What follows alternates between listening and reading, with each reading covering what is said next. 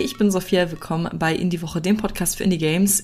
Heute mit dem Spiel Everdream Valley, welches genau heute erschienen ist, und zwar für PC, PlayStation 4 und 5. Nächsten Monat erscheint es dann auch für Nintendo Switch. Und wir schauen uns jetzt mal das Spiel an, worauf ich mich schon seit vielen, vielen Wochen freue und auch schon die letzten drei Tage sehr viel gespielt habe. Everdream Valley ist ein modernes Farming-Simulationsspiel und es ist einfach so toll. Ich beschreibe das Spiel immer gerne mit dem Satz, kannst du dich noch an das Gefühl erinnern, damals im Sommer bei den Großeltern oder auf dem Land oder auf Bauernhöfen, so ein wahnsinnig schönes, warmherziges, naturverbundenes Gefühl, bisschen natürlich auch nostalgisch, vermittelt dieses Spiel einfach. In Everdream Valley verbringen wir unsere Sommerferien auf dem Bauernhof unserer Großeltern. Unsere Eltern sollten eigentlich auch mitkommen, hatten dann aber spontan, warum auch immer, keine Zeit und wir verbringen jetzt den Sommer eben auf dem Bauernhof, aber haben einiges zu tun, denn der Bauernhof ist sehr, sehr runtergekommen und wir müssen ihn wieder aufbauen. Das heißt, wir müssen das Gehöft auf Vordermann bringen, wir müssen Ackerbau betreiben, Gemüse anbauen, abbauen, wir müssen Streuwiesen errichten, uns um Tiere kümmern, beziehungsweise erstmal Tiere auf die Farm bringen. Alle Tiere, die es gefühlt irgendwie in dieser Umgebung gibt, sei es Enten, Schafe, Hühner, Kühe, auch ein Alpaka zum Beispiel. Und wir können sehr, sehr viele Dinge auf diesem Bauernhof